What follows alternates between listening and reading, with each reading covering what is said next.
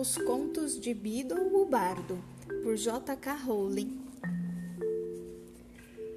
Conto O Bruxo e o Caldeirão Saltitante.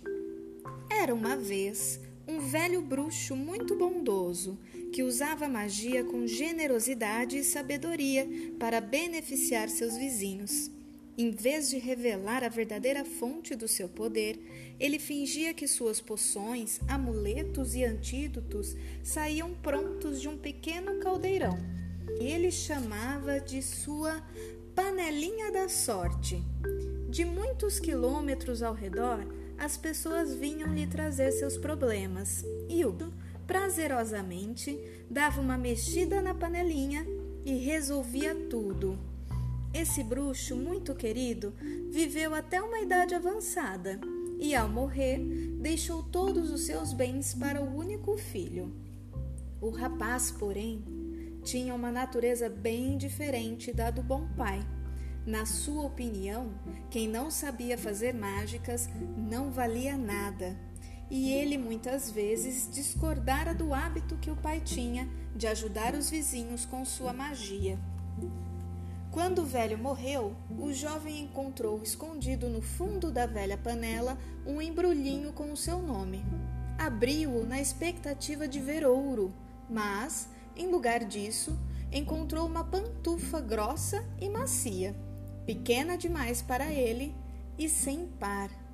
Dentro dela, um pedaço de pergaminho trazia a seguinte frase: afetuosamente, meu filho, na esperança de que você jamais precise usá-la. O filho amaldiçoou a caduquice do pai e atirou a pantufa no caldeirão, decidindo que passaria a usá-lo como lixo. Naquela mesma noite, uma camponesa bateu à sua casa. Minha neta apareceu com uma infestação de verrugas, meu senhor. O seu pai costumava preparar um cataplasma especial naquela panela velha. E bateu a porta na cara da velha. Fora daqui! exclamou. Que me importam as verrugas de sua, pir... de sua pirralha?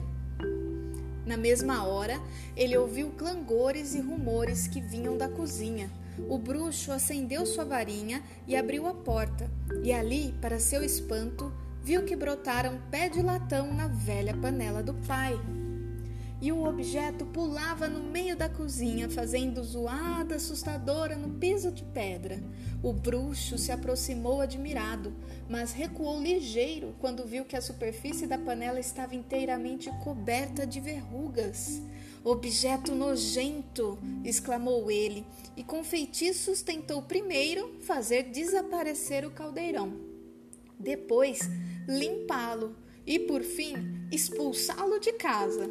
Nenhum dos feitiços, porém, fez efeito, e ele não pôde impedir o caldeirão de segui-lo saltitante para fora da cozinha e depois subir com ele para o quarto, alternando batidas surdas e estridentes a cada degrau da escada de madeira.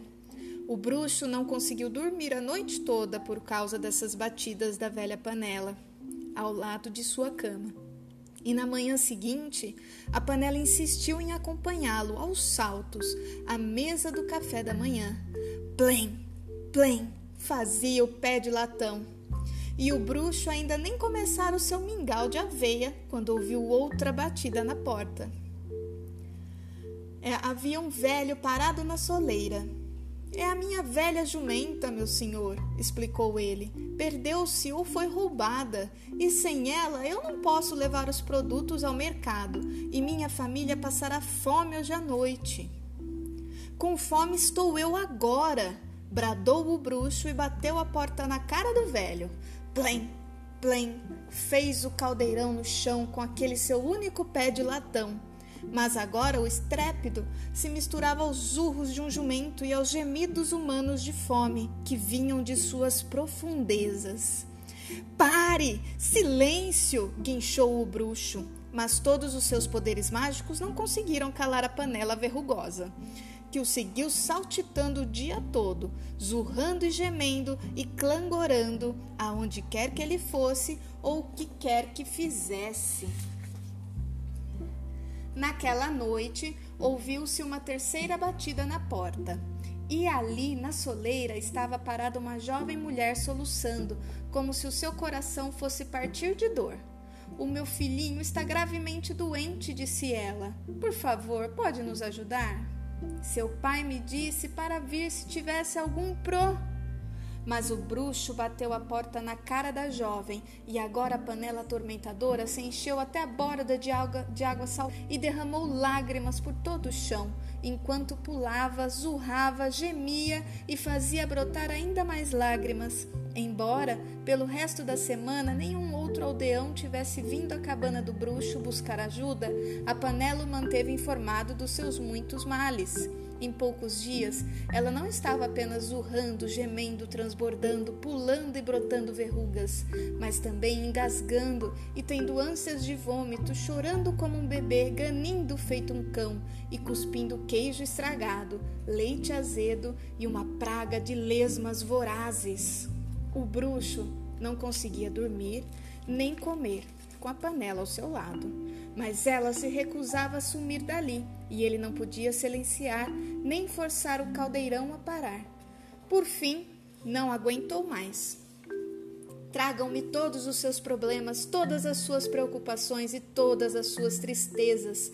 Gritou, fugindo noite adentro, com a panela perseguindo aos saltos pela estrada que levava à aldeia. Venham, deixem que eu cure vocês, recupere vocês e os console. Tenho a panela do meu pai e vou remediar tudo e com a detestável panela ainda a persegui-lo, saltitante, ele correu pela rua principal, lançando feitiços para todos os lados. Dentro de uma casa, as verrugas da garotinha desapareceram enquanto ela dormia. A jumenta perdida foi trazida de um ursal, distante e suavemente deixada em seu estábulo. O bebê doente foi umedecido com ditâmino e acordou bom e rosado. Em todas as casas em que havia doença e tristeza, o bruxo fez o melhor que pôde, e gradualmente a panela ao seu lado parou de gemer e ter ânsias de vômito, e sossegou, reluzente e limpa. E então, panela? perguntou o bruxo trêmulo quando o sol começou a despontar. A panela arrotou o pé de pantufa que ele havia jogado em seu fundo e permitiu que o bruxo calçasse em seu pé de latão. Juntos, eles regressaram à casa os passos da panela finalmente abafados. Mas, daquele dia em diante, o bruxo passou a ajudar os aldeões exatamente como fazia seu pai, antes dele, para que a panela não descalçasse a pantufa e recomeçasse a saltitar.